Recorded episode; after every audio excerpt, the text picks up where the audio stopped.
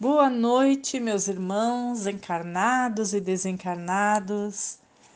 Primeiramente, agradecemos a Deus por estarmos novamente reunidos para um Evangelho no Lar e pedimos o auxílio dos amigos espirituais, que possamos receber esses fluidos benéficos que eles nos envolvem e que possamos também, com os nossos pensamentos, ajudá-los a envolver todos estes irmãozinhos inscritos no nosso Evangelho ou que estejam em nossos pensamentos, para que eles possam ser assistidos no seu corpo físico, na sua mente, no seu espírito, trazendo e equilibrando a saúde e até a cura, se for pela vontade de Deus ou da programação de vida destes irmãos.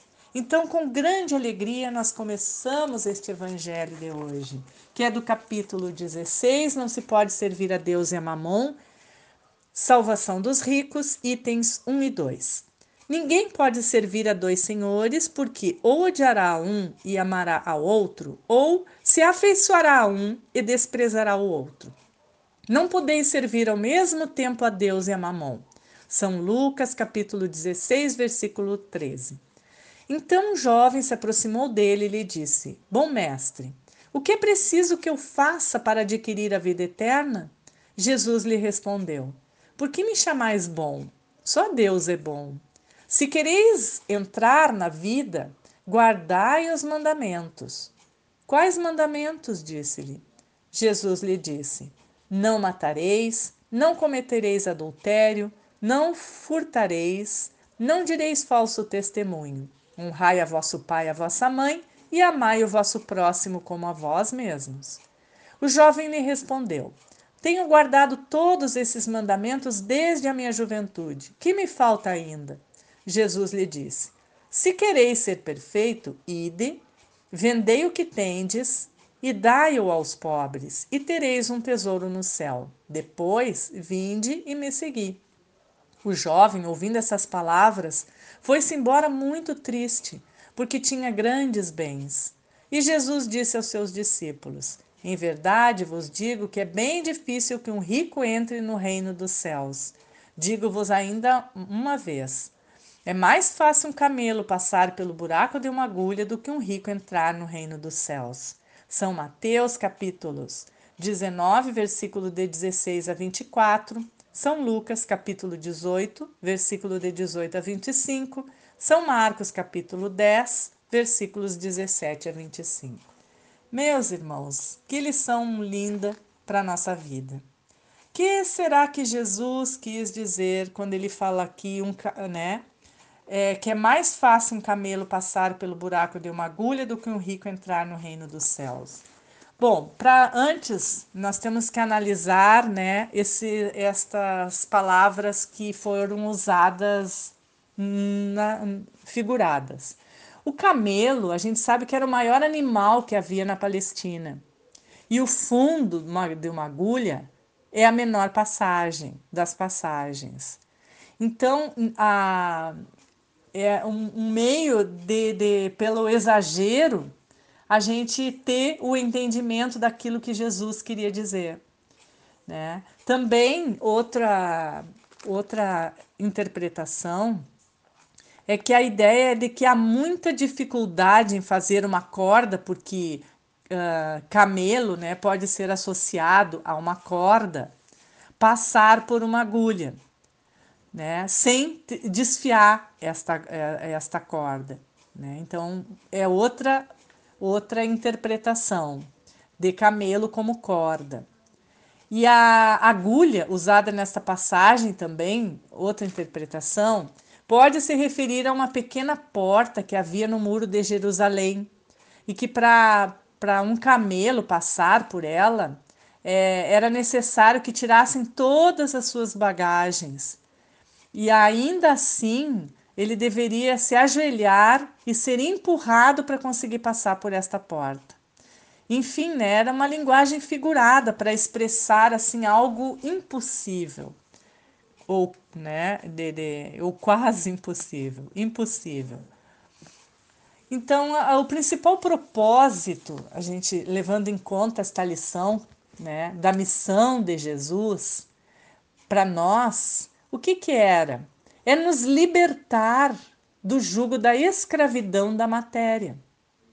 Né? Esse era o principal objetivo dele, de nos ensinar. Né? Porque são os esforços nossos para conquistar a vida eterna. Isto é, a vida do espírito puro, do espírito que, completando o ciclo das provas é, necessárias ao nosso progresso moral, ao nosso conhecimento, chega ao grau máximo de pureza, o que proporciona a compreensão de Deus. Né? E aí o gozo eterno da vida espiritual livre, que nos aproxima cada vez mais do nosso Criador, jamais nos igualando a Ele. Mas esta foi a missão de Jesus. É, através destas lições que ele pregava, é nos libertar do apego às coisas terrenas, dessa escravidão, é buscando a, o nosso equilíbrio, sabendo que nós temos que estar aqui, nós precisamos das coisas terrenas, mas tudo com equilíbrio. Diz Jesus que nenhum servo pode servir a dois senhores, porque ou odiará um e amará o outro, ou se dedicará a um e desprezará o outro. Né? Então, não podeis servir a Deus a mamon. Os fariseus, que ele eram avarentos, ouvindo todas essas coisas, zombavam dele. Né? E Jesus disse: Pondes grande cuidado em parecer justo aos humanos mas Deus conhece os vossos corações. Pois o que é elevado aos olhos dos humanos é abominação aos olhos de Deus. Que será que ele quis dizer com isso? Não podemos esquecer que Jesus falava naquela época para criaturas grosseiras, de natureza rebelde, né? eram espíritos endurecidos. Então tinham que lhes dirigir fortes e enérgicas reprimendas para conseguir tocar um pouquinho, impressionar estes irmãos, né? através da imaginação, tocar um pouquinho seus corações.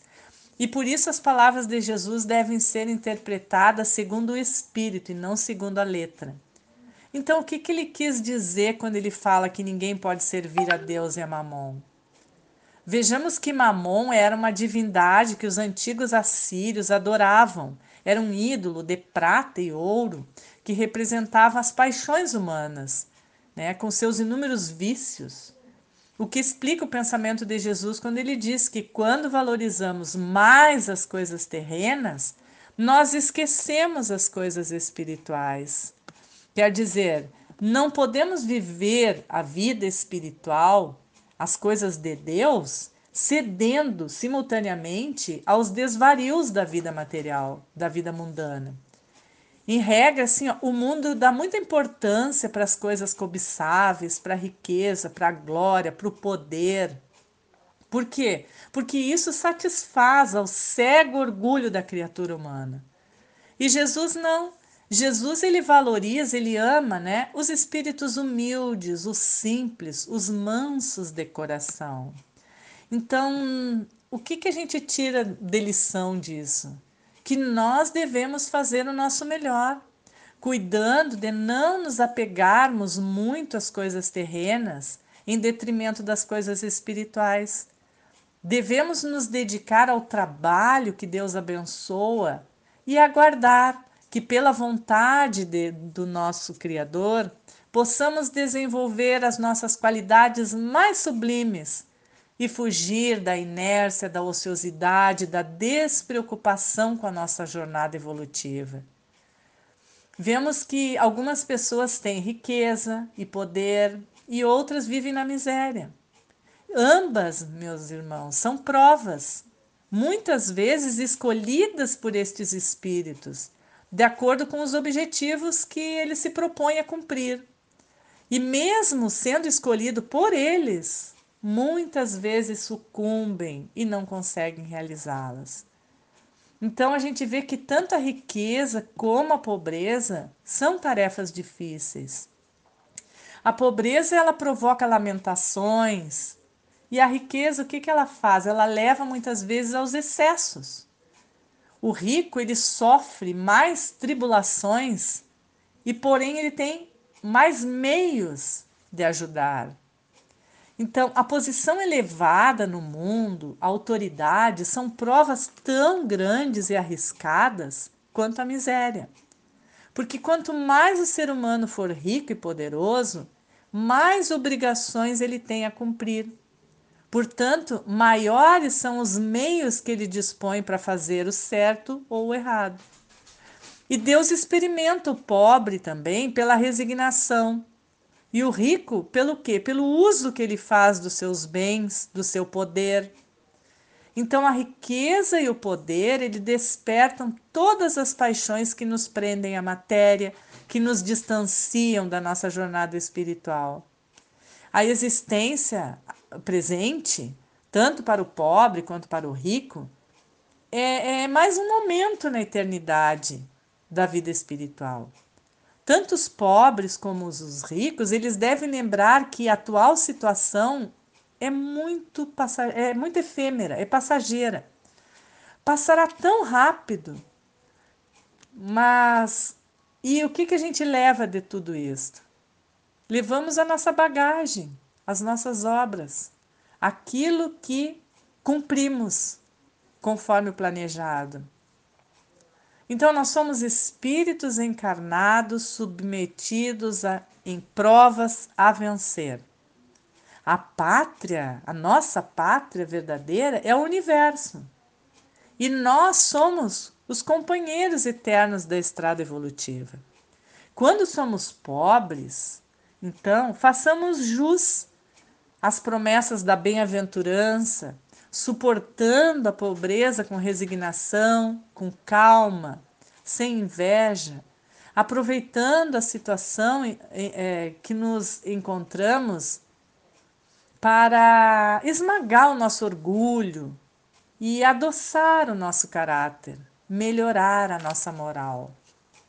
Quando somos ricos, fujamos da sentença que todo rico se perde na sua riqueza não podemos pensar assim. Elevemos o nosso ideal acima das coisas mundanas. Procuremos possuir certas variedades da riqueza que o ladrão não rouba, a traça não rói, a morte não, não arrebata. Aproveitemos os meios que ora dispomos para exercer a, no, a beneficência. É, larguemos ou, ou afrouxemos o cordão das nossas bolsas combatamos o egoísmo, porque o egoísmo é o nosso maior inimigo, levando-nos a aumentar a nossa fortuna na terra e cavando, cavando a nossa ruína na pátria espiritual.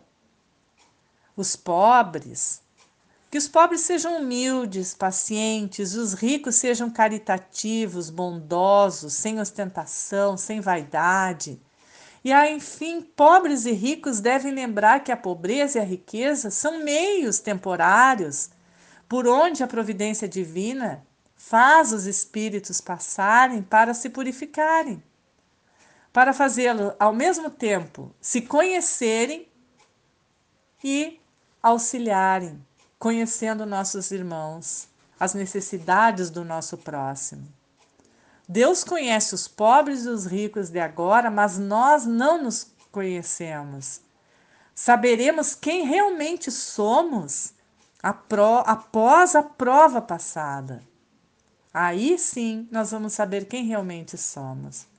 Aí nós lamentaremos se sucumbirmos e nos congratularemos né, se vencermos.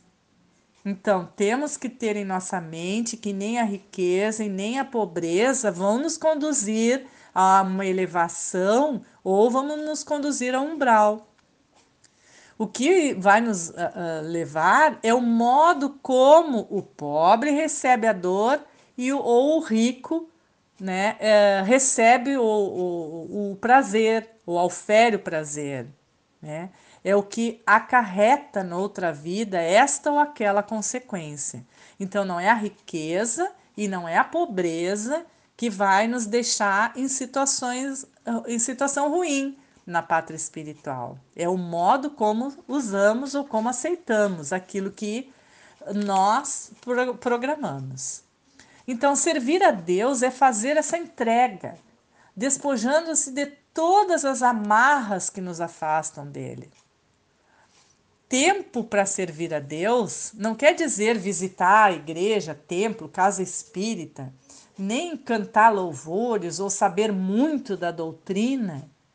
Né? Servi-lo é colocar em prática os ensinamentos dele, como por exemplo, tornando melhor a vida física e espiritual daqueles que, que chegam até nós né? e que possuem menos que nós. Os que amam verdadeiramente a Deus e desejam trabalhar na sua vinha, fazem de cada irmão da jornada uma divindade não se importando com, com que, se eles são ricos, são pobres, né? Ou nada disso. Porque fazem tudo com amor. E este é o segredo. É, Jesus não nos aconselha com isto que entreguemos todas as nossas necessidades a Deus, deixando de fazer a nossa parte, deixando de cumprir a nossa tarefa nos despreocupando de toda a previdência, nos despreocupando com os dias da velhice, da invalidez, porque se é ficarmos muito tempo aqui na Terra, esses dias chegarão até nós. E a gente vai ter que nos preocupar com isto. Então, não é isto que Jesus quis dizer, esse desapego.